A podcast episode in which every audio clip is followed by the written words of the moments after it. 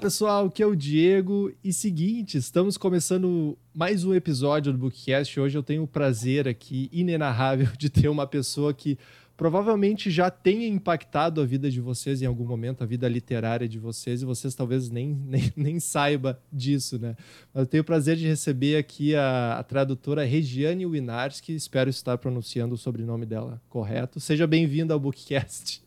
Obrigada, Diego. Um prazer estar aqui. Obrigada pelo convite. Ah, valeu, obrigado. Eu tô, pronunciei certo, Winarski ou Vinarski? Vinarski, na verdade. Ah, Vinarski. Ele que é, que é origem europeia, esse nome? É, é polonês, e no polonês ah. o W tem o mesmo tipo de som que o alemão, é o som de V. Ah, tá, tá, entendi, entendi. Eu tava pensando que eu acho que esse vai ser o, o podcast com a maior discrepância de sotaque, porque eu tenho um sotaque muito carregado gaúcho, e tu, tu é carioca, eu acho, né? Carioca e o meu sotaque é carregado também. é, vai ser o um podcast com maior, maior discrepância, assim. Mas, assim, uh, eu tô te trazendo aqui porque, uh, na verdade, é um novo projeto do Bookcast, onde eu quero trazer pessoas para bater um papo sobre a vida literária, assim, sobre esse meio literário. Eu venho com o Bookcast há quase um ano, fazendo resenha de livros e tal. E nossa, nem preciso falar que os livros que tu traduziu me impactaram de vários jeitos. Claro, eu não li todos que tu traduziu, né? Porque são não, vários. São muitos. São muitos. Tu tem ideia do, do número assim? Eu contei um tempo atrás, passava de 150. Nossa senhora. Mas 150. tem alguns que não foram publicados, assim, tem uma quantidade grande que não que acabou não saindo ou ainda vai sair ou as editoras desistiram, isso acontece às vezes também. Ah, é? Ah, é daí fica meio que na gaveta, assim. E... Isso, isso. Ah, que, que estranho, não sabia. Bom, a gente vai perguntar muita coisa sobre. É isso que eu ia falar, a gente pode falar disso. com certeza, com certeza. Mas eu acho que, uh, falando da minha experiência, né? Claro, eu, eu, tenho um vínculo muito grande com o Stephen King, não sou o maior fã dele de longe, não li todas as obras dele, mas Stephen King com certeza é foi um dos meios no qual comecei a conhecer teu nome, né? Daí o teu nome começou a pipocar em vários podcasts também, em vários meios literários. É. Daí eu queria te perguntar, assim, como é que foi o, o, teu começo, assim? Porque é uma, é uma, é uma profissão bem uh, específica, né? A tradução de livros, assim. Como é que foi o teu, teu começo nisso? É, é uma profissão, inclusive, muito difícil de se encontrar o caminho para começar. Eu não uhum. comecei nela quando eu gostaria, exatamente por esse motivo, na verdade. As pessoas às vezes me falam: Ah, Regiane, eu não sei como eu faço para começar. Também houve um momento na minha vida em que eu não soube. Eu, assim, a minha, a minha trajetória, depois que eu terminei o colégio, foi bem longe do que eu faço agora. Eu fui estudar engenharia química. Nossa. Mas totalmente diferente, nada a ver. Mas eu não, não terminei, eu não concluí o curso. Uhum. Quando eu comecei a estagiar, eu, eu percebi que assim, eu amo é, química, física, matemática, eu sou assim super apaixonada pelas ciências e tecnologias, mas não era o que eu queria fazer de trabalho. Ah, entendi. E aí eu, eu interrompi o curso de engenharia química, fiz um novo vestibular e fui estudar produção editorial, porque daí eu decidi que eu queria trabalhar com livros, mas a minha, meu foco era trabalhar dentro de uma editora, não uhum, era traduzir. Uhum. A tradução Sim. já era um assunto que me interessava, tanto que eu fiz a minha, a minha monografia de conclusão de curso sobre tradução. Eu estudei tradução na época da faculdade, mas ainda era um mundo muito misterioso para mim. Uhum. Eu queria trabalhar em editora. Mas aí, aquelas coisas da vida, não estava tendo oportunidade quase de estágio. Eu tenho a impressão que naquela época o mercado editorial estava um pouco recuado, como ficou ano passado, por exemplo. Sim, e aí estava com dificuldade de conseguir estágio, de conseguir uma oportunidade para trabalhar lá dentro mesmo. E eu, uhum. eu, no começo da minha faculdade de produção editorial, eu tirei licenciatura de inglês paralelo. Ah, e aí uhum. eu fui dar aula de inglês, estava precisando ganhar dinheiro, pagar conta, trabalhar, sair de casa, aquela coisa, né? A realidade se impõe também, né? Uhum. Aí eu fui dar aula de inglês e acabei ficando trabalhando como professora 10 anos. Nossa. E assim, que eu adoro também. Eu, é, eu essa, a paixão pelo inglês também faz parte do que eu faço hoje em dia. Mas, eu, uhum. mas assim, é, é, quando eu engravidei e minha filha nasceu, é, a rotina de trabalho em curso de inglês acabou não batendo com o que eu queria para mim. E foi nessa hora que eu né, parei e, e falei, não, agora é, é hora de mudar. É, uhum. Meu marido, na época, ele, ele me apoiou, e aí ah, ele legal. segurou as contas para eu poder parar de trabalhar e estudar. E aí uhum. eu dediquei um tempo ao estudo. Minha filha era pequena E aí eu consegui ter a flexibilidade que eu queria ter com ela, mas eu consegui também parar para estudar. A família super apoiou as avós para ficarem com ela. Eu tive Pô. assim, é, é, assim, ter apoio a tudo, né? Uhum. E aí eu estudei, fiz curso, e aí eu comecei a traduzir quando a minha filha estava com um ano e meio, dois anos mais ou menos. Uhum, e, uhum. e aí, e, né, e, assim, foi em, dois, foi em 2000 e, foi 2008 que eu comecei a traduzir. Ah, eu comecei a fazer. Mais ou menos recente, recente. É, né? eu comecei a fazer legenda, eu fiz um curso de legendagem, comecei a fazer legenda para TV a cabo. Uhum. E comecei também a traduzir por aqueles livrinhos de banca, de romance, sabe, que vende na banca uhum. de jornal. Eu comecei uhum. nisso. E aí, a partir daí, eu fui correndo atrás e expandindo. Sim, sim, sim. Sabe que é, é muito engraçado essa tua história, porque, coincidentemente, eu comecei a ler um livro, assim, eu tô nas as primeiras 10 ou 15 páginas dele, assim, que é, é mais o, o título é os generalis, generalistas vencem o mundo de especialistas. Foi até um livro que o, o Bill Gates indicou no passado como sendo uma das melhores leituras. E, claro, eu estou nas primeiras páginas, mas o argumento é, o, é que um, ele começa dando exemplos de esporte, né? Os grandes atletas, eles começam a vida não praticando aquele esporte que vai fazer o nome deles. Entendi. Eles começam, ele, ele traz o exemplo do Roger Federer, que ele começa jogando bola, jogando tênis, jogando beisebol, jogando golfe. Aí só quando ele com uns 15 anos ele começa a se especializar no tênis. Entendi. E ele fala, ele teve muito mais vantagem por ser um generalista no começo da vida do que se ele focasse em tênis lá no começo. Assim como tu, tu deve, pô, tu deve usar teus dotes de professora para fazer as traduções, obviamente, né? É, no, no, é, assim, é, ser uma pessoa com experiência de vida ajuda uhum. em muita coisa. Né? No meu trabalho ajuda demais, assim, é, dá para você eu desenvolvi uma capacidade de uma percepção, uma, uma curiosidade, capacidade de pesquisar, que são coisas que a gente adquire com experiência. A experiência, quando a gente fala assim, ah, precisa de experiência, não é só experiência fazendo aquilo, mas Sim. a experiência de fazer coisas de um modo geral. Isso com também certeza. ajuda. É lógico que você não precisa começar a sua carreira com a idade que eu comecei, depois de você já trabalhar 10 anos, feito uma faculdade largada. Não é isso. Você pode fazer faculdade quando termina o colégio e começar aí. Sim. Mas, assim, a, a experiência de vida, ela sempre agrega. E, e, e, aí, assim, o que, eu, o que eu entendo dessa experiência que você está contando aí do, do Federer, por exemplo, uhum. é que ele também tem muito mais chance de encontrar aquilo onde ele é bom por, tá, por, ter se exposto a várias coisas. Em vez de escolher, eu vou focar nisso e, e, e, só se dedicar àquilo, a gente tem a questão do talento também. O talento faz, assim, um, um jeitinho, eu não gosto tanto da palavra talento, mas, assim, o, o jeitinho, tem mais jeitinho para algumas coisas do que para outras. Então, assim, tem, mesmo dentro da área de tradução, tem certas uhum. áreas de tradução que eu acho que eu não sou capaz de dominar, embora eu seja Sim. uma boa tradutora, me considero uma boa tradutora, mas eu acho que eu não tenho capacidade de dominar algumas áreas de tradução, e eu acho que eu encontrei a área na qual eu, eu me encaixo bem. Legendagem, eu gostava de fazer. Uhum. Eu, eu acho que eu fazia direito, mas eu acho que eu traduzo o livro melhor do que eu legendava. Sim, então, é assim, é isso, você, você ter a oportunidade de se expor, de conhecer e, e, focar naquilo que você consegue fazer melhor, que você se sente melhor, isso é muito bom. Uhum, uhum. E como é que foi essa, essa, esse teu... E eu acredito que quando tu fala de tradução, tu fala com uma paixão, né? O que dificilmente, hoje infelizmente é bem difícil as pessoas falarem com paixão das profissões delas. Então tu já é um ponto fora da curva porque tu gosta é. do que tu faz. Como é que foi assim? Tu gostou de cara ou tu falou, putz, vou ter que traduzir isso daqui? Depois foi começando a gostar ou foi amor à primeira vista? Assim? É porque na verdade a tradução ela, ela, ela reúne as pequenas coisas que eu gosto. Eu sempre gostei muito de livros e de ler. Eu sou leitora voraz desde muito pequena. Daquela uhum. que criança que lia o livrinho do Patinho Feio. E assim, eu sempre gostei de livro. Minha, minha família, me, quando perguntava o que você quer de presente de aniversário, eu era a única que falava que eu queria livro. eu não queria brinquedo, eu queria livro. Então, assim, os livros já fazem parte da minha vida desde muito cedo. Eu já gosto de ler há muito tempo. Em um determinado momento, o inglês entrou na minha vida com muita força também. E eu me apaixonei por estudar. Eu gosto de estudar idiomas de um modo geral, mas o inglês é minha grande paixão. Então, assim, eu, eu fiz o curso de inglês, eu era louca pelo curso de inglês, eu adorava ir para aula, era uma coisa que eu curtia. E eu gosto de escrever, eu, assim, redação era a minha, era minha melhor matéria na escola. Então, você, é. assim, a tradução, ela agrega justamente essas três coisas que eu amo.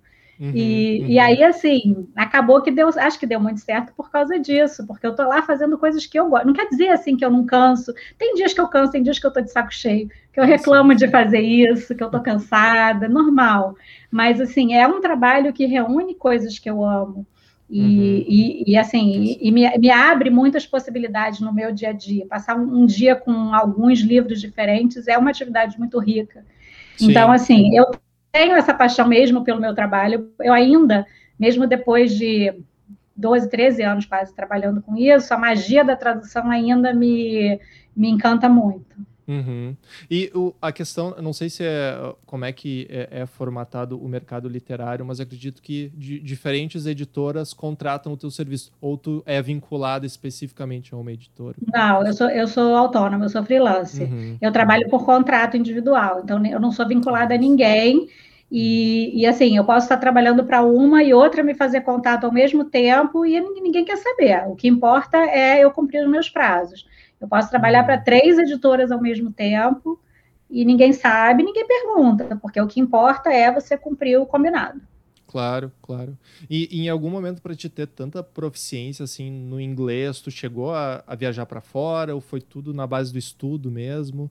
Foi tudo na base do estudo. Eu não morei nossa, fora. Eu viajei nossa. a turismo, aquelas viagens que você faz assim de duas semanas para Disney quando é adolescente. Eu não, uhum. eu, eu não morei fora nem nada do tipo. Mas eu gostava muito. Então eu comecei uhum. a ler na marra. Tipo, eu, eu brinco, né, que o primeiro livro que eu li inteiro em inglês foi o Christine do King. E eu não entendi metade do livro. Assim, mas eu falei, não quero nem saber, eu vou terminar esse livro. Então eu li o livro inteirinho. Eu ainda tenho ele, o mesmo exemplar. Eu li o livro inteirinho, não entendi metade dos, dos pormenores, mas entendi a história. E a Sim. partir daí, né, eu fui, eu fui me treinando para ler. E aí eu via filme e eu via música, mas assim, é muito uma coisa de, de, de gostar, de ter Sim. o prazer de fazer aquilo. E, uhum. e, e, de, de, gostar do desafio, assim. Então, eu aprendi tudo assim, foi na marra mesmo. Sim, sim. Tu imagina, tem pessoas que acabam largando um livro em português, porque e mesmo assim entendem tudo, mas acabam tipo, ah, não, não gostei muito. E tu foi na, na Maia. Eu lembro a primeira vez que eu li o, o meu primeiro livro em inglês, assim, eu, eu consegui fazer, porque o que aconteceu, né? Eu sou um, um garoto de escola pública, assim. Estudei a vida inteira em escola pública e meus irmãos não, sempre foram escola de particular. Eu cheguei no último ano do ensino médio e falei para meus pais, poxa, vamos ver o intercâmbio aí, por favor. Será que dá pra ser? Vocês investem nos meus irmãos, mas em mim não. Aí, depois de, de muito luto, meu pai falou: não, vamos te mandar aí para os Estados Unidos e tal. Então, consegui fazer um, um, ano de intercâmbio lá, o que muda a vida em termos de inglês, porque eu tinha um inglês de escola pública também, que é. É, mas eu vou te falar. Eu também sou aluna de escola pública, apesar de não ser. É uma escola pública acima da média, porque é uma escola federal, mas eu também ah, sou tá. aluna de escola pública. E, e meu inglês também era de escola pública. Eu fiz o curso de inglês porque, assim, era o meu sonho. E a minha família viu o quanto eu queria estudar aquilo. Então, assim, é, minha mãe nem tinha grana para pagar curso na época. Então, foi uma coisa assim, foi um esforço familiar para pagar o meu curso. Meu sonho era fazer intercâmbio, também não conseguia. Era uma coisa assim que eu queria demais, eu morria de vontade. Uhum. Mas, assim, é, a gente acaba achando o caminho que dá, né, para fazer o que a gente quer. Sim. Sabe uma coisa que eu fazia, né? Eu, eu, eu escrevia carta para gente de fora. Assim, algumas, alguns professores do curso organizavam com gente de outros países para fazer troca de correspondência. Então, eu escrevia cartinha mesmo na mão, uhum, assim, né? uhum. É, é, perguntando, para conhecer pessoas de outros lugares. E treinava o meu inglês escrito nessa, nessa brincadeira. E, claro, e, claro. e, é engraçado que algumas das pessoas também que eu conheci com 15 anos, eu, eu ainda falo até hoje. De outros países, algumas eu conheci. Pô, legal, legal. É. É, e o, o, inglês, quando eu, eu tava lá, assim, era. Porque eles já estão uh, ah, acostumados com uh, pessoas vindo de fora para ir lá. Então, Sim. eu acho que no começo a gente se preocupa tanto em, ah, em, em, não ter o sotaque brasileiro, em não ter isso e tal. Aí eu chegava lá, os caras falavam, tá, eu só preciso te entender. Eu não preciso é. que tu É. Faça, se eu te entender, a comunicação aconteceu. Exatamente. Deu? É, as pessoas, é, as pessoas assim, aí puxando aqui a região de professora de inglês um pouquinho, as pessoas é, confundem muito. Assim, acho que não fica muito claro quando a gente está falando sobre falar inglês que existe uma diferença importante entre sotaque e pronúncia. É, hum, o sotaque ele, ele, não, ele não, não atrapalha é, a comunicação.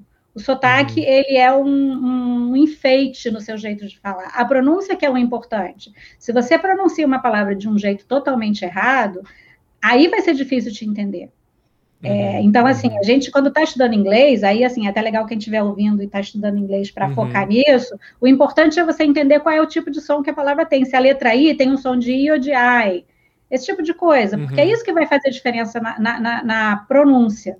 O sotaque uhum. não importa. A gente não tem problema nenhum você ter o sotaque brasileiro.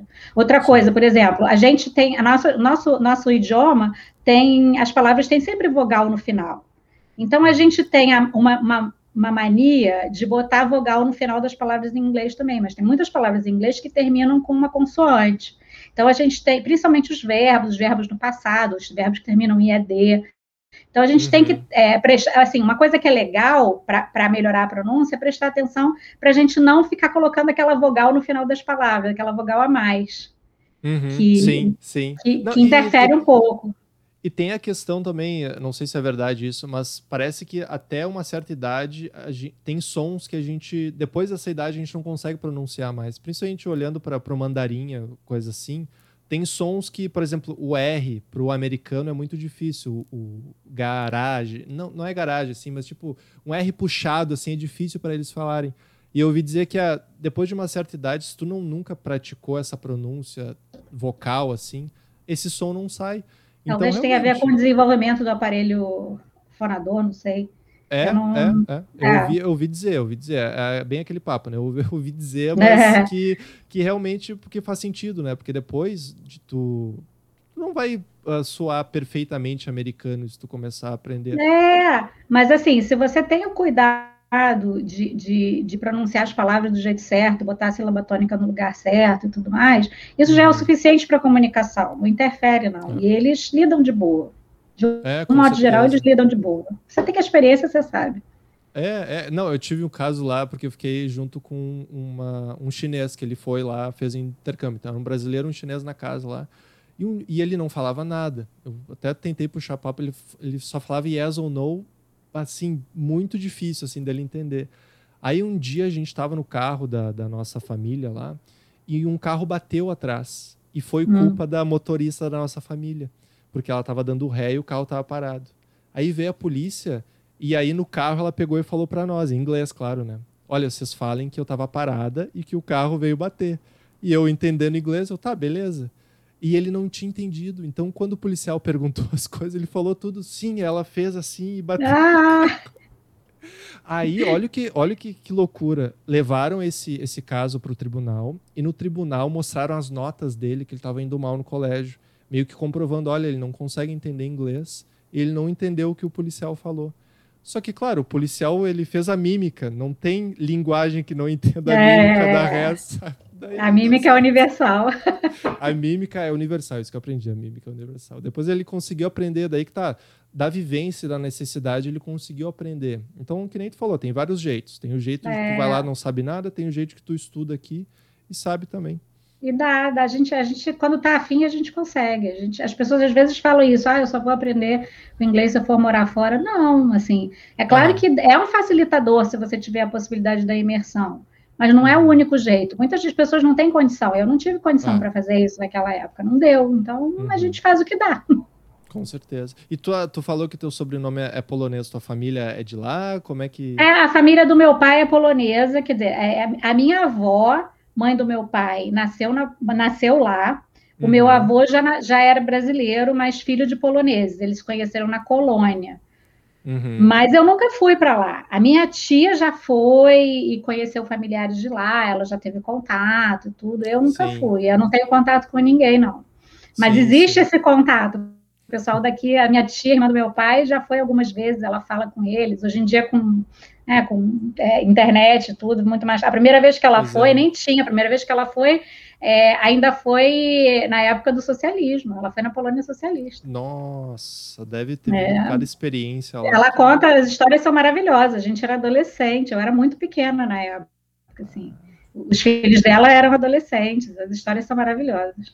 E, e, essa questão que tu levantou do, da, da, Enfim, hoje em dia, que nem tu falou, a gente tem internet tudo. Eu imagino que seja diferente traduzir hoje do que era em 2008, quando começou? Na, é, em 2008, eu já peguei, é, é, eu, eu peguei a tradução fácil já, porque já era computador, já tinha consulta, já tinha Google. Eu fico Sim. pensando o pessoal de antes, quando fazia na máquina de escrever, quando não tinha pesquisa na internet, a pesquisa tinha que ser enciclopédia. É muito louco isso, assim. Eu penso nisso, eu falo, cara, eu não, realmente não era, não era para eu traduzir naquela época, eu acho que eu não ia conseguir.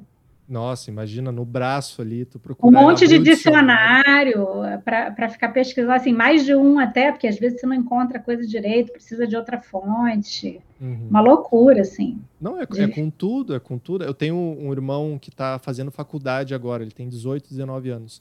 E na faculdade eles usam agora o Google, né? Que é o, o Google onde tu compartilha o doc.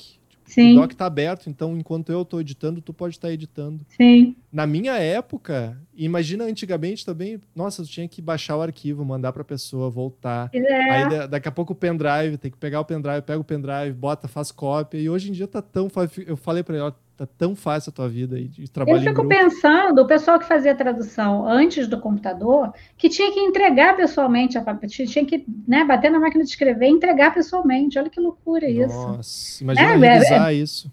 É, é, é, resmas de papel e tudo mais, é uma loucura, assim. Uhum. Eu não consigo imaginar. Quando eu, quando eu comecei já não era assim, já estava tudo, Sim. né, computador e tal, moleza, fácil.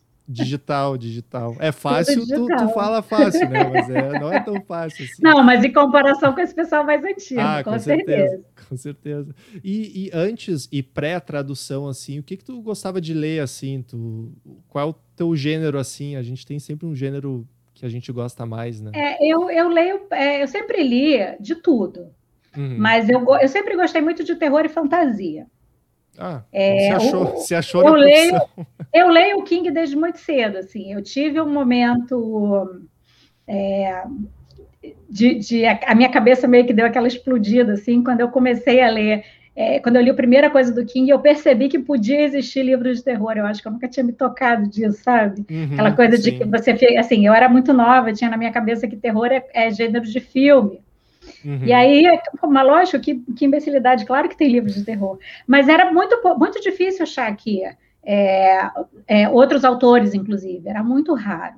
E aí uhum. eu comecei meio que a caçar coisas de terror para ler. Achei um exemplar do Exorcista velhão na minha casa, que eu nem sei por que meus pais tinham, porque não era o que eles liam, não sei o que tinha lá em casa, mas aí eu li O Exorcista, é, eu fui ler alguns outros livros, fui caçar coisas de terror, era muito difícil encontrar, e eu sempre gostei muito. Uhum, uhum. Não, e Exorcista, eu até trouxe, é, acho que o terceiro ou quarto episódio do Bookcast é sobre Exorcista, nunca tinha lido, assisti o filme, óbvio, né, foi um, um marco e tal, e foi um, bem numa semana que a minha esposa ela não estava aqui. Ela ela estava com o meu sogro estava no hospital e tal, ela estava com a mãe dela e eu estava sozinho aqui. Ah, vou começar a ler o Exorcista e tal. É.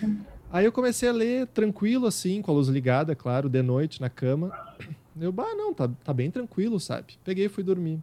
Aí quando eu acordei de manhã para pra sabe, ir no banheiro e tal, eu liguei as luzes. Não, é, é, isso que o livro de terror faz, que eu, pessoas acham que ah, tu vai abrir o livro e vai sair um fantasma, bu. Tem gente que fala isso ainda. É. Só que o terror ele é psicológico. Eu, eu li a, a, naquela hora e depois, três, quatro horas depois, eu acordei e é. eu, eu pensei, não pensa no livro. E óbvio que o cérebro apaga o não e só pensa naquela cena. Exatamente. Foi bem a cena da escada e tal, que eu acho que a cena da escada no livro é melhor do que do filme. Do é. Filme fez um, mas do, do livro tem uma, eu não quero dar spoiler aqui, mas tem um detalhe na do livro que eu não sei se tu lembra que é é meio punk assim. É, e, e o livro ele tem também aquela ele tem o recurso de mexer com a imaginação da gente. Então, assim, uhum. se a gente está imaginando uma coisa assustadora, o que a nossa cabeça vai fazer é pegar aquilo que é mais assustador para a gente e imaginar. O filme, ele pode fazer uma coisa bem assustadora, mas talvez a escolha do diretor não seja visualmente o que é mais assustador para a gente pessoalmente. O livro sempre vai uhum. fazer isso melhor, porque ele vai pegar aquele detalhe que a cabeça da gente vai trabalhar daquele jeito que é mais assustador para gente. Eu acho Sim. isso incrível. Sim. Não, de, de, deixa assim, não é spoiler, mas deixa eu falar do detalhe, tá? Porque ela desce da, da, da, da escada e ela desce naquela posição que o filme coloca, né? Uhum. Só que ela desce, e eu acho que eu não sei se é o padre ou a mãe dela que tá ali uh, na sala, e ela desce fazendo tudo aquilo e ela lambe o tornozelo da pessoa ali. Tipo, é uma coisa tão bizarra, assim, que eu fico é. pensando aquilo é um detalhe tão sórdido que tu fica pensando, caralho, que Como é que esse que cara isso... pensou isso, né? Como é que esse cara pensou isso? Como é, é que esse louco. cara pensou isso? É, é, é, o que eu penso constantemente quando eu leio King. Como é que é. esse cara pensou nisso? A cabeça Mas... do King é uma coisa incrível. Mas assim, então tu já, tu já era meio que fã de carteirinha do King. E como é que foi assim, chegar na tua. Qual foi a tua primeira tradução do King? Como é que tu se sentiu? Falou, caramba, esse é o é, essa, essa história é assim a história da minha vida, praticamente. Né? Eu faço muita coisa legal, trabalho com muito livro bom, mas o meu processo todo com o King foi uma, história, foi uma coisa muito louca. Eu li muito King durante a minha adolescência e tal, e chegou um momento em que eu meio que parei, fui ler outras coisas, mas eu tinha uma amiga da faculdade que fez produção editorial comigo, minha amiga até hoje, super amiga. Ela sabia o quanto eu gostava do King, e ela foi trabalhar no mercado editorial. Quando a gente terminou a produção editorial, ela foi para o mercado editorial. E a gente se falava de vez em quando e tal. E aí ela estava. É, quando eu resolvi estudar tradução, eu fiz contato com ela, claro, porque ela já estava no mercado. Falei, ah, de repente ela né, conhece gente para me indicar e tal. E ela trabalhava na Objetiva, que era a editora que publicava o King. Ela não era do selo do, da, do King, ela não era da Suma de Letras, mas ela estava lá dentro. E ela uhum. falou para mim assim: eu tenho que tentar dar um jeito de botar você para traduzir o King, porque você adora, não sei o quê. Falou a beça. E, mas não rolou. Uhum. É, tipo, ela deu uma força e tal, mas ela era de outro departamento, ela não tinha influência nenhuma Sim. e tal, não rolou, mas ela estava lá fazendo a torcida dela. E aí é, chegou um momento em que ela ficou sabendo que, um, que o selo de bolso da Objetiva ia lançar uns livros do King, e eles estavam procurando gente para fazer o copydesk das, das traduções antigas, que seria um trabalho de reler as traduções antigas, comparando com o original, para procurar erros, procurar hum. melhorar o texto, inclusive porque eram traduções feitas na época que você não tinha o Google para pesquisar. Então Sim. tinha pequenos erros que passavam disso, inclusive. O King faz muita referência cultural, por exemplo. E muita coisa se perdeu nas traduções antigas por causa disso. E aí ela perguntou se eu estava afim de fazer. Lógico que eu quis. Aí eu fiz um teste e, e comecei a fazer esses copy desks. Aí eu fiz, o primeiro que eu fiz foi Espera de um Milagre, é, eu acabei fazendo seis copydescas. Eu só lembro que o primeiro foi a Esfera do Espelho de Milagre. Eu fiz A Maldição do Cigano, é, a Talismã, é, Os Olhos do Dragão, é, Desespero, e o último foi Rose Madder. Foram os seis que eu hum. fiz. Eu fiz exatamente isso. Eu, eu, fui lendo a tradução, comparando com o original e mexendo. Aí, mas chegou uma hora ainda tinha trabalho, mas assim, o, o, que eles pagavam por esse tipo de trabalho não era um valor tão alto. Sim. E, e eu estava querendo focar em tradução, estava no começo de carreira querendo focar em tradução, então assim, né, não tem amor que pague conta. Então eu falei com a editora desse selo, falei, olha, eu amo esse trabalho, mas eu vou parar, eu quero focar em tradução. Sim. E aí eu parei. E continuei fazendo tradução para várias editoras. Uhum. E aí essa minha amiga ainda falou com o editor na suma da época se ele não queria me dar um teste e tal, não rolou. E aí trocou o editor da Suma. Entrou um cara novo. E aí, quando teve essa troca de editor, eu consegui um teste. Não para o Kim, eu consegui um teste pro selo, para tradução. Entendi. E aí eu passei no teste, traduzi um livro infanto-juvenil, que eles publicavam infanto-juvenil na época. E aí, quando eu terminei esse livro infanto-juvenil, esse editor me procurou e falou assim, olha, eu tenho uma proposta para você. Aí eu, tudo bem, pode falar. Eu quero... Aí ele falou, quero que você traduza It a coisa. Eu, ah, quer? Como assim? Aí eu falei, ah, desculpa, eu não vou conseguir, não, tá? Ele, como assim você não vai conseguir? Falei, não, é, é muita responsabilidade, não vai dar. Aí ele, não, vamos conversar. Aí a gente conversou, negociamos um prazo gigante para eu dar conta pelo tamanho, pela responsabilidade. E ele me convenceu. Mas eu, a princípio, ainda fiquei meio, cara, eu não vou dar conta disso. É muito, muita coisa para mim. Mas eu fiz, aí o meu primeiro foi It, a coisa. Mas e, e tu já tinha lido It ou, ou não? Tinha, eu tinha é. lido muitos anos antes. Eu li, sim. sei lá, uns 15, 16 anos, não sei. Tinha lido ah, já. Sim, sim. Mas daí, nesse caso, com o livro já uh, traduzido para português, tu traduz do zero? Tu traduz dessa versão? Como é que funciona? Do zero. Eu, eu fingi que não existia outra. Como eu tinha lido há muito tempo, eu não lembrava. Uhum. E eu não consultei, assim, eu fingi que ele não existia, foi do, totalmente do zero mesmo. A tradução antiga era uma tradução datada. É, ah, uma coisa que é importante lembrar é que tudo que foi traduzido nessa época, ele é acho que de 85, não, se não me engano, é, uhum. ainda foi uma época em que as editoras funcionavam com base da censura da ditadura.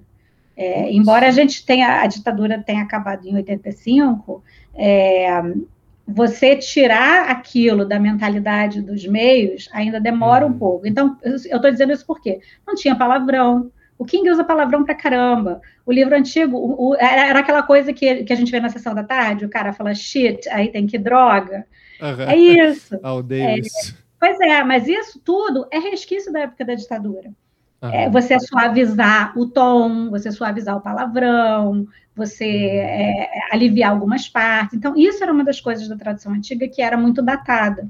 Uhum. E, e, uma das coisas que, que o editor novo queria era dar um puxar o livro, a tradução do livro, mais para próximo do original nesse sentido, não uhum. suavizar nada.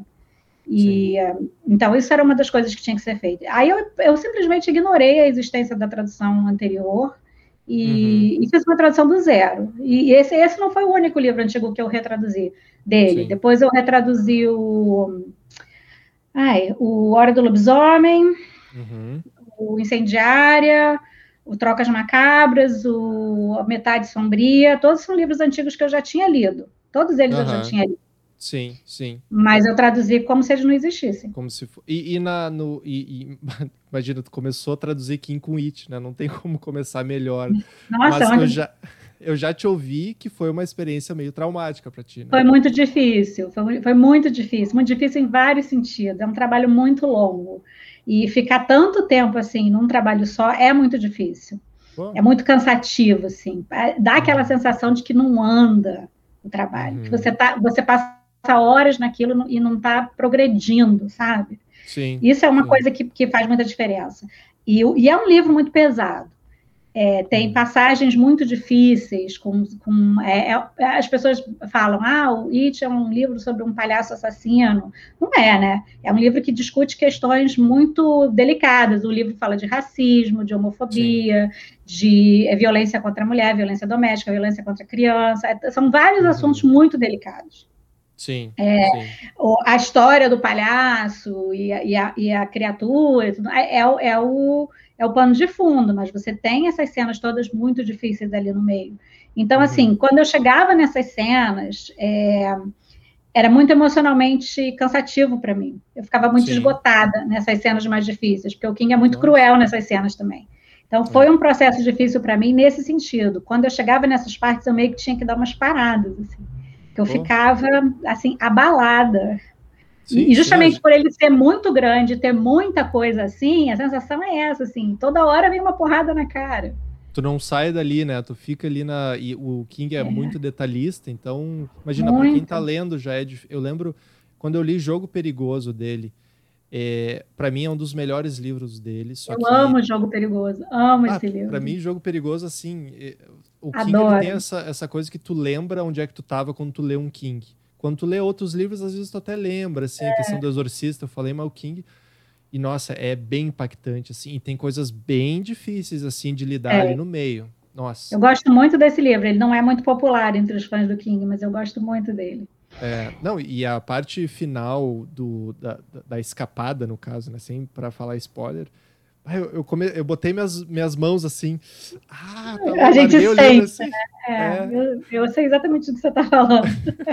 é, é, eu ainda não assisti o filme, tu assistiu o filme? Eu também não, não. Eu ainda não, não quero estragar a experiência que eu tive na... Eu, eu sou um pouco cética com as adaptações, assim, eu fujo um pouco. Eu não... É. Às vezes eu assisto, mas... Eu não sou aquela assim, ai, vou ver correndo porque é King. Eu sempre acho que vai estragar. Uhum, é. Não, e, e esse O Jogo Perigoso, o final deles, claro, sem dar spoiler, ele é um dos poucos livros que ele traz o. ele dá o sobrenatural, só que no final ele meio que justifica e, e deixa plausível coisas assim, que tu fica pensando, porra, como é que ele conseguiu juntar essas, essas é. pontas é. soltas assim, e tu realmente fica com medo depois, tu fica, pô, pode acontecer. É. Eu gosto muito desse livro. Eu acho uma pena que as pessoas é, torçam tanto o nariz para ele. Eu gosto muito dele. Ah, é, eu gosto também. Outro, bom, o que que foi aquele depois, né? Ah, eu depois... amo depois. Depois é meu queridinho. Depois virou meu xodó. Como eu me diverti traduzindo esse livro. Depois, que delícia. Assim, foi... Que delícia. Nossa. Bah, tu, tu deve, como é que foi a experiência da tradução? Porque como, tu, tu lê primeiro o livro na sua integridade em inglês, depois traduz? Como é que. Não, não leio. Primeiro porque não dá tempo. Os prazos, em geral, são apertados, não dá tempo de Sim. fazer isso. E, e, eu gosto de ir traduzindo e lendo ao mesmo tempo, porque eu tenho a motivação, né, de saber o que vai acontecer para trabalhar. Isso ah, é o maior motivador para sentar na cadeira e, e trabalhar. Eu, eu, eu tô ali mergulhada naquela história. Uhum. E e foi muito gostoso, assim, eu, eu comecei, eu sempre, é, esse livro, ele tem uma coisa que na primeira página, ele já te, ele já te cria todas as expectativas, quando ele fala, é, ah, eu, essa história é uma história de terror, aí eu já fiquei assim, cara, eu tenho que ler, assim, eu tenho que traduzir é. esse livro rápido. Eu fiquei uhum. super empolgada, e eu gostei demais, assim, eu adoro quando o King usa a voz de criança para contar uma história. Eu acho que ele é faz isso super bem, assim. Uhum. Toda vez que ele escolhe uma voz de criança, eu acho que ele acerta. Nesse livro com, com Jamie Conklin, eu acho que ele acertou demais, assim, demais. Ele é mandou muito bem. Ele, ele, é, ele é estranho porque, a, a, vendo o primeiro livro dele, Carrie, por exemplo, né? E a gente sempre fala, o autor meio que ele traz a, a, a vida dele nas obras, assim. Só que Carrie, ele começa com uma cena que não é impossível o King ter vivido aquilo, que é a primeira menstruação é, de uma menina. Exatamente. Como é que ele como é que ele se empatizou a ponto de colocar uma experiência muito verossímil ali, né? É. Só que sem ter podido viver aquilo. Então tu imagina meio que foi o primeiro que abriu portas. Pô, se o cara consegue falar disso, uma coisa tão oposta à realidade dele, ele consegue falar de qualquer coisa, né? Tem um conto dele no As Arduções Ruins, que é um conto. Qual é o nome do. Não vou lembrar o nome do conto agora. Que é um conto sobre é, uns, uns, é, uns senhores de idade que são são gays. E eles estão uhum. relembrando é, umas coisas que aconteceram e tudo. Acho que, é, eu acho que é esse conto. Uhum. Em que esse livro é legal porque ele tem cada conto tem uma introduçãozinha, assim, contando como foi que ele chegou naquele conto. E aí nesse conto ele fala assim, ah, que é, uma vez disseram para mim que ah, você não pode escrever sobre aquilo que você não conhece. Então você não pode escrever sobre, sobre um, um, um velho gay porque você não, conhece. Uhum, e, ele fala, e, e, aí a resposta dele, eu não, lembro, não vou lembrar direito, ele, fala, ele responde de um jeito brilhante, do tipo assim, mas é justamente esse o exercício da escrita, é você conseguir tentar enxergar as coisas pelo outro lado e, e, e escrever uma coisa não como dono da verdade, mas como uhum. alguém que está tentando enxergar a coisa por outros lados. Porque se fosse assim, quem ia escrever sobre fantasia? Ou sobre fantasma, sobre dragão, sobre, sabe? Porque essas uhum. coisas não existem, você não, não, sabe? Como é que Tolkien vai escrever O Senhor dos Anéis se não existe Hobbit, não existe, é, sabe? É, é, isso, é você é exercer a sua flexibilidade da mente e, e, e tentar se posicionar de uma forma que você entenda a coisa de outro jeito. Sim, sim. E meio que criando uma, um, uma certa empatia, né? Porque tu lê, é. tu acaba botando os sapatos de outra pessoa. Sim. Não conseguiria tem que ter respeito, tem que ter pesquisa. Assim, é a pessoa que leva, que leva a sério escrever, ela sabe que você precisa, é, mesmo que você escreva um livro sobre um personagem que é como você, você vai ter que inserir outros tipos de personagem na sua história, vai ter que ter uma personagem feminina, vai, se você é um autor homem, vai ter que sabe? Então, assim, é, pesquisa, respeito, conhecimento, ajudam você a construir a história que você está escrevendo. E, e, assim, você fazer pequenos exemplos. Pode dar errado. Eu tenho certeza que o King escreveu um monte de coisa que deu errado também. E vários outros Sim. autores de sucesso. É, uhum. Escolheram caminhos e, e, e, em algum momento, acharam que a voz daquele personagem não estava crível. Agora, se a voz do personagem passa como algo que dá para acreditar, por que não? Carrie é Sim. um livro assim, é, quer dizer, você consegue. Tem a questão de, ser uma menina, da primeira menstruação, o fanatismo religioso, todas ah, essas são coisas que, que é, você não necessariamente não precisa ter vivido para escrever sobre elas. Uhum, sim. É, e tem, tem uma galera que não gosta de Carrie, né? Eu particularmente gostei, assim. Eu li recentemente até, foi no passado. Eu acho que o Carrie, ele tem um problema dele ser... É, alguns livros do King são bem datados, eles, eles ficam uhum. muito é, mal encaixados no tempo, assim. A gente tem que ter uma certa elasticidade da mente quando lê. Mas, assim, de um modo geral, eu gosto muito dele também. É, mas, ele, mas ele é datado em alguns aspectos. É, sim Sim. A, a, gente acaba sentindo o peso disso. A Incendiária é um livro que é datado também. Uhum. Mas ele é, é, um livro, é um livro legal. Eu uhum. gosto da Incendiária, eu gosto da história, eu gosto da ideia, mas ele é, mais, ele é mais até do que o Carrie. Ele é bem pesado na questão do tempo, assim. De quando ele foi... Porque fala muito de tecnologia. Eu me diverti horror trazendo ele, porque fala de gravador de fita e, e fita e videocassete, Betamax. As pessoas estão ouvindo aqui não vão nem saber o que é Betamax, assim. Eu não sei, eu confesso que eu não sei. O Betamax ele era um formato de videocassete que era diferente do videocassete que popularizou aqui. Mas uhum. antes do videocassete que a gente conheceu, né, tradicional, chegar, é, é, eu, eu mesma não peguei o Betamax, assim, eu lembro do vídeo, vídeo mesmo, mas eu sei uhum. o que é o uhum. Betamax porque no meu curso de inglês eles usavam. Ah, sim. Porque vinha a fita da Inglaterra para eles passarem para gente. Então, ah, era, é, um, sim. é um formato um pouquinho diferente só. Mas é engraçado porque o, o, é engraçado ver o King aprendendo sobre tecnologias com os livros. Eu não, acho que tu, foi tu que traduziu depois, né? De, uh, não, depois não. O, com sangue. Com sangue. Foi, com sangue que tem um conto que envolve o celular e é Isso. muito engraçado o personagem aprendendo do celular, que tu sabe que é o King também meio que entendendo de tecnologia. É, não, eu acho maneiro como ele tem essa coisa de estar sempre antenado com as tecnologias e as novidades e usar isso nos, nos livros dele. Eu gosto demais de como ele é um cara que está ligado em tudo que está acontecendo. É. Depois, ele, ele já é um senhor idoso, mas não está parado no mundo. Ele está é. sempre acompanhando tudo que está acontecendo. Eu acho isso muito legal. É impressionante, né? É, talvez o, o, ser autor, autora, é, a, com a longevidade, talvez tu fica até melhor, porque tu vê outras profissões, não é muito a regra, assim. Tipo, ah, não, uh, o jogador de futebol termina a carreira com 35 anos. Ah, o, sei lá, o executivo de uma empresa, quando está com 70 anos, talvez já também já não, não consiga. Só que o King, quanto mais idoso ele fica, melhor, eu acho, porque, pô, depois, tu vai ler depois, tu pensa, pô, é a primeira obra de um autor novo aí que, que tá vindo, porque. É... Só que ele é tão desconexo, assim, tem um final tão não King, assim, não. É. Tu fica pensando, pô, o cara se reinventa a cada livro, né? Muito é. E eu, eu acho legal isso também.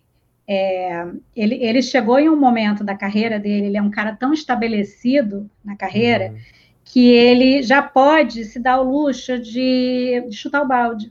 Ele não é. precisa é. ficar seguindo a fórmula e fazer, ficar fazendo tudo igual. E eu gosto uhum. disso também. É, ele não é, fica ele não aceita e fica confortável com aquilo que ele sempre fez. Ele, ah, já que eu tenho esse privilégio de ser um cara de Sim. sucesso, eu já sou rico, eu já tenho meu nome já vem de dependente do que for, é. vou fazer uma coisa diferente. Ele vai e faz. Eu gosto demais disso porque eu acho que a tendência é justamente acontecer o contrário. Você pega autores que, é, sem querer desmerecer, mas autores como Agatha Christie, Daniel uhum. Steele, é, sei lá, tantos outros aí, que o tipo de livro é sempre muito parecido.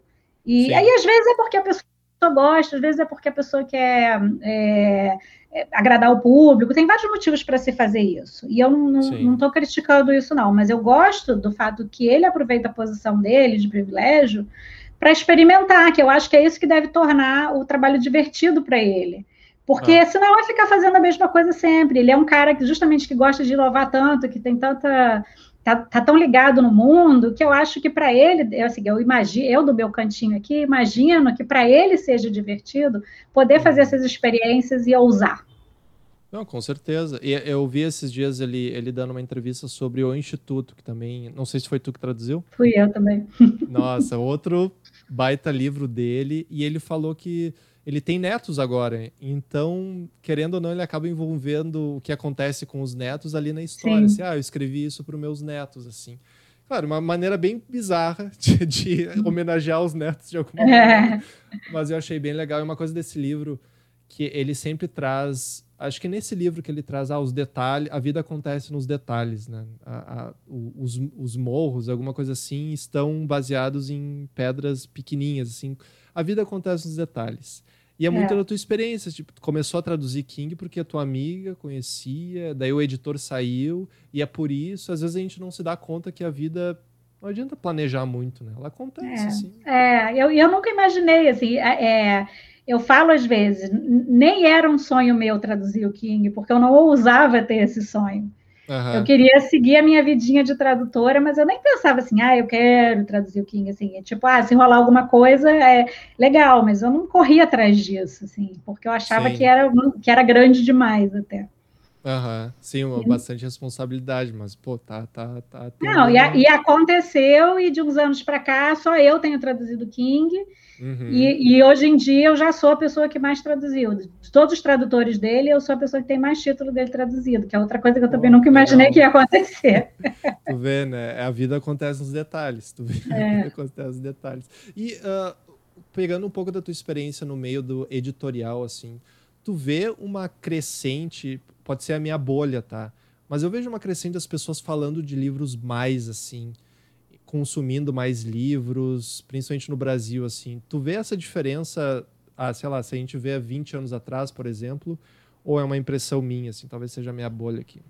Diego, você sabe que eu não sei te dizer, porque, porque eu também estou numa bolha de, de gente que lê. Desde que eu comecei a me expor em rede social e a falar sobre tradução, é, eu atraí para mim quem gosta disso. Então, uhum. assim, fora os meus amigos e as pessoas à minha volta, é, que, que vêm diante disso, é, eu acabei me rodeando de muita gente que lê. Eu Sim. posso falar assim, no meio dos, dos, meus amigos e que tem filhos, da, da idade da minha filha, minha filha já está com 16, é, eu vejo muita gente que lê. É, de vez em uhum. quando, alguma amiga minha fala assim: ah, minha... outro dia uma amiga minha falou: ah, a minha filha comprou uns livros que ela nem sabia que tinha sido você que traduziu. Quando chegou aqui, ela abriu a, o pacote, estava lá seu nome. É, os filhos das minhas amigas já olham o nome de tradutor por minha ah, causa, sim. porque já me conhecem, tudo. Então, assim, eu tenho visto é, o pessoal jovem lendo bastante. Uhum. Tem, eu tenho muitos amigos que leem, mas eu não sei dizer se isso reflete, porque eu acho que eu estou numa bolha também. Sim, sim. É, esses dias eu vi um, até o pessoal da, da CNN falando de, de números, né, de vendas de livros. E parece que 2020, talvez devido à pandemia, as pessoas mais em casa é, aumentou o número. Isso eu vi também, isso eu vi também, essa questão do número de venda. E eu acho que tem a ver com isso também. Com, sim, com, sim. com a pandemia e tudo, eu acho que deu uma, um movimento. No começo nem tanto, mas eu acho que depois deu uma movimentada no mercado.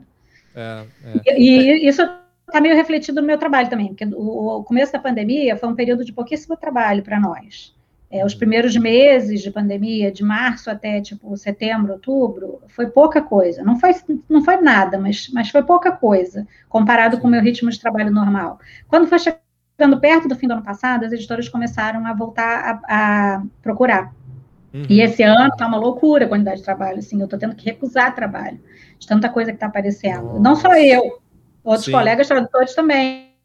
A movimentação está muito grande, porque as editoras eu acho que meio que estão compensando o ano passado um pouco também. Sim. Isso é bom, assim, é que vem muita coisa boa por aí. Ah, é, não, com certeza. E tu mencionou uma coisa, né? Crianças consumindo, assim. Eu, eu, lembro muito da época do Harry Potter, que foi, nossa, Harry Potter pegou bem na minha idade, assim, tinha 15, 16, eu acho. E, e nossa, assim, tu chegava na aula, e era comentado o livro, tu comprou o último. Todo mundo falando disso, é.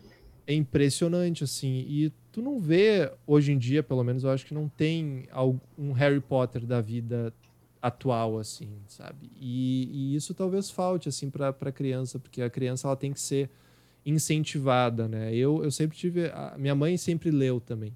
Então eu sempre tive interesse em ler. Aí teve um dia que eu achei um, um livro e, e é coisa de referência, né? Eu achei um livro sobre futebol, campeonato de futebol, de criança, assim, na biblioteca. Eu li ele, eu gostei tanto dele que eu roubei da biblioteca da, da minha escola pública. Estou até hoje com o livro aqui. Se eu devolver, eu tenho que pagar uma. A Só multa foi... vai ser grande. A multa vai ser grande. Espero que eles não ouçam aí, professores. Dolores Alcaraz Caldas aqui de Porto Alegre. Mas aí tá, é a paixão, né? Daí tu se conecta com o livro porque era uma história de futebol. Eu gosto de futebol. Me conectei. E aí tu começa a se interessar por aquele meio, assim. Daí vem Harry Potter, que é um, foi um cometa pegou por é. todo mundo assim. E foi, foi, um fenômeno, assim. Veio os filmes. Eu não lembro. Uh, veio o, o, livro. Depois de quanto tempo foi lançado o filme? Não, não eu não sei te dizer. O filme eu sei que foi 2001. Agora o livro, ah, não lembro quanto tempo antes foi. É, é, mas foi com o filme que, tu, que, que, que a gente teve o boom, né? Depois ela escreveu. Ela tinha escrito. Ela tava com dois ainda. Ela escreveu um, depois escreveu dois. Aí acho que depois, por causa dos filmes, ela começou a escrever a, a série, né? Muito épica, assim. Nossa. É, é de vez em quando, assim, é, há alguns outros outras séries aí que fizeram uma, uma, uma revolução, assim. Harry Potter, eu acho que foi muito grande porque pegou um pessoal muito novo, inclusive.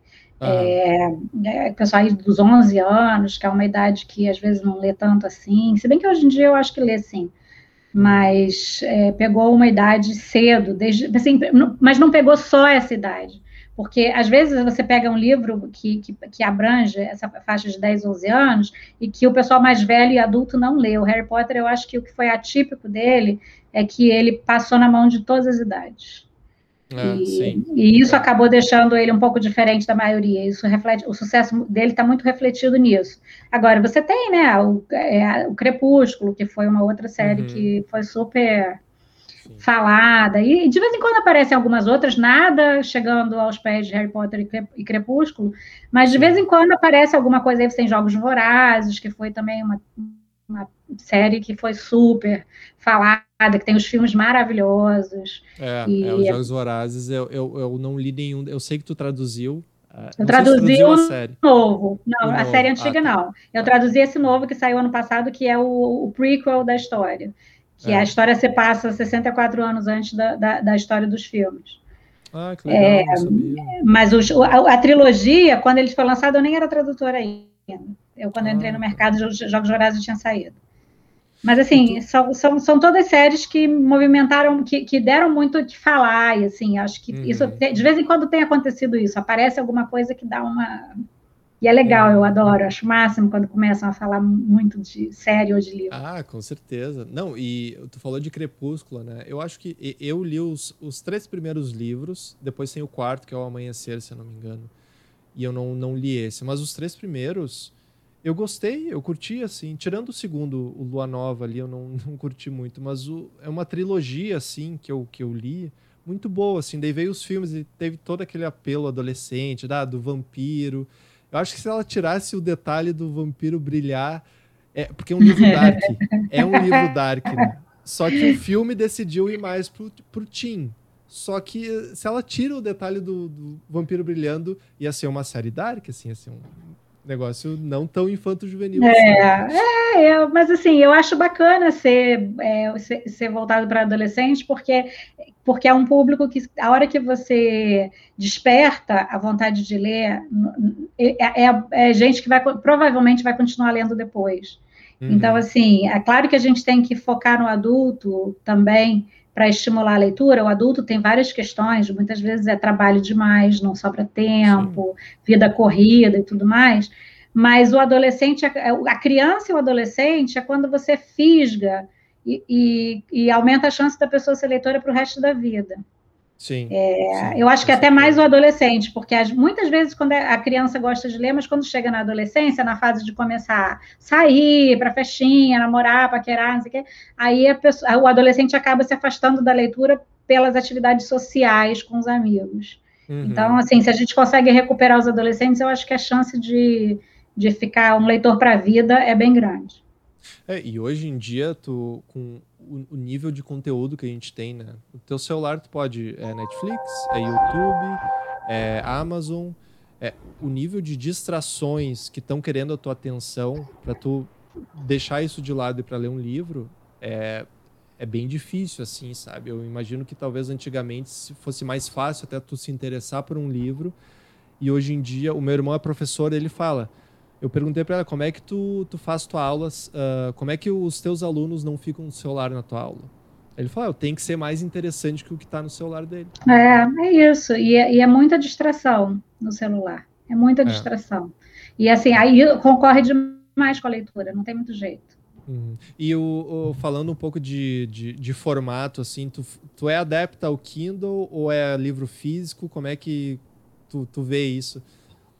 Ah, eu sou super fã do leitor digital, eu adoro. Eu também, eu também. Adoro. Esses dias eu, eu fiz uma enquete lá no meu Instagram e assim deu uh, 70, 80% preferem livro físico. Eu me surpreendi, assim, porque, nossa, o, o Kindle mudou meu hábito de leitura. Assim. Com certeza. Eu, assim, eu gosto também que o, livro físico ele acaba que ocupa um espaço danado. É, é, assim, meu apartamento já está que não cabe mais livro e, e aí eu né, me dá a possibilidade de, de levar para os lugares com mais facilidade. Pensa num livro como o It, por exemplo.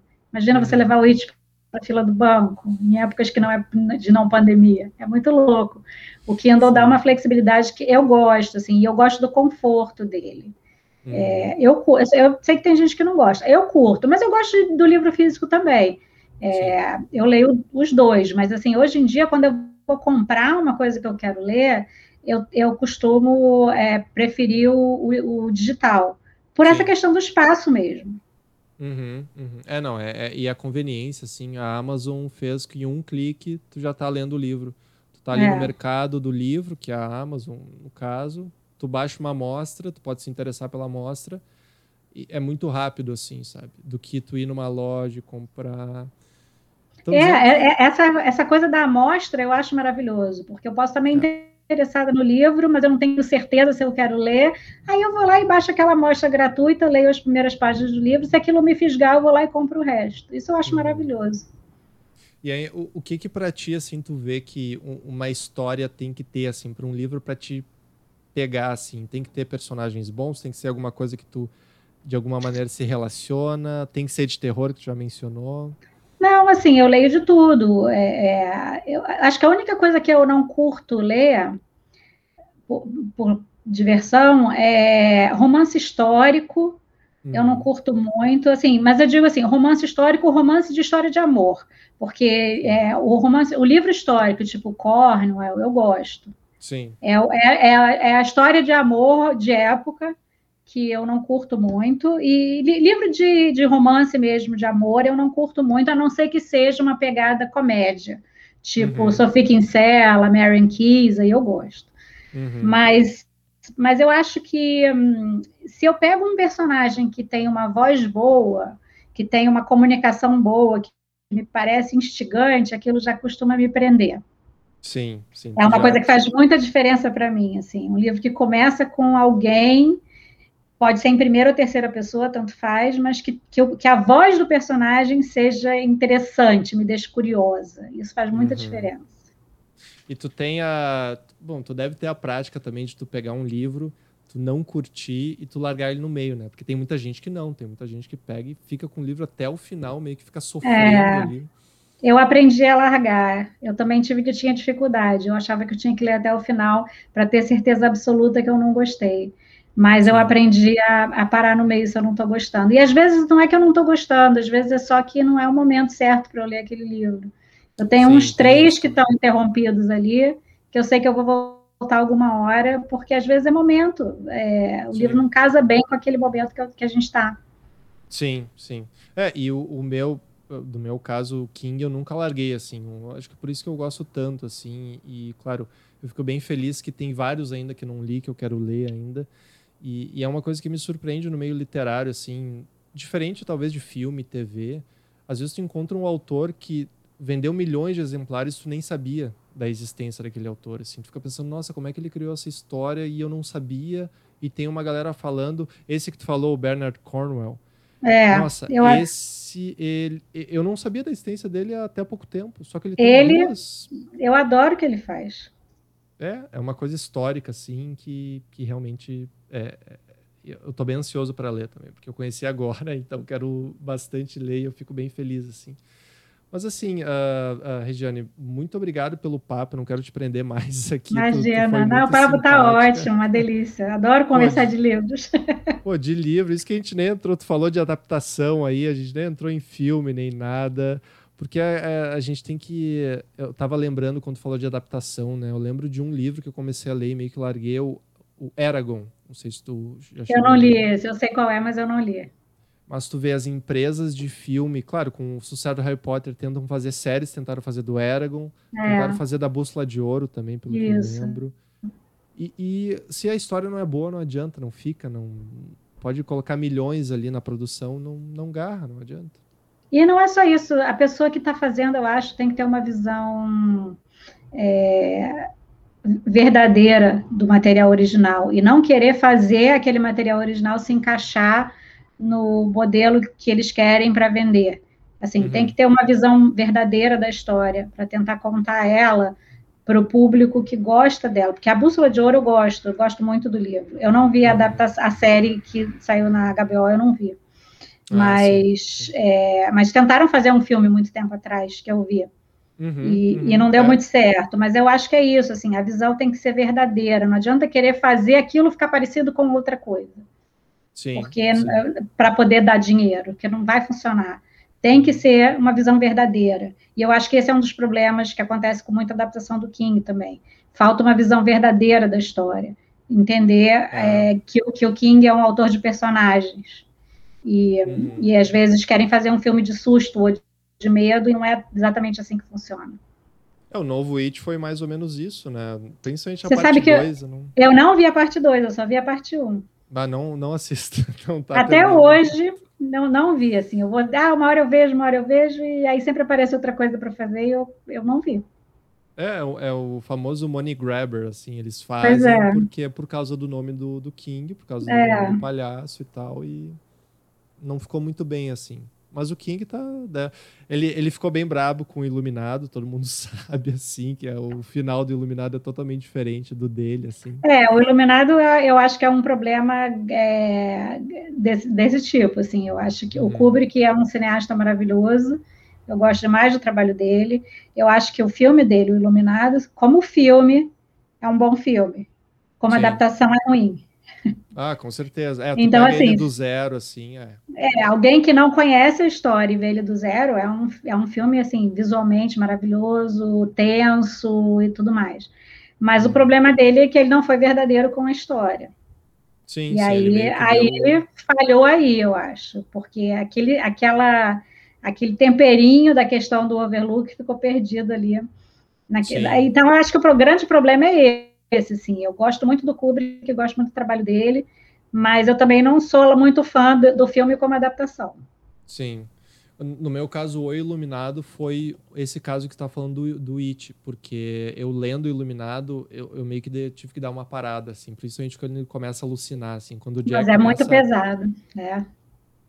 Eu tive que largar, falei, não, dá um tempo, umas duas semanas, depois eu volto. é pesado mesmo, eu li há muito tempo Iluminado, eu tinha até que reler. É, Tem muito imagina tempo. na pandemia agora, talvez eu não indique, porque tá ficando na mesma situação dele ali.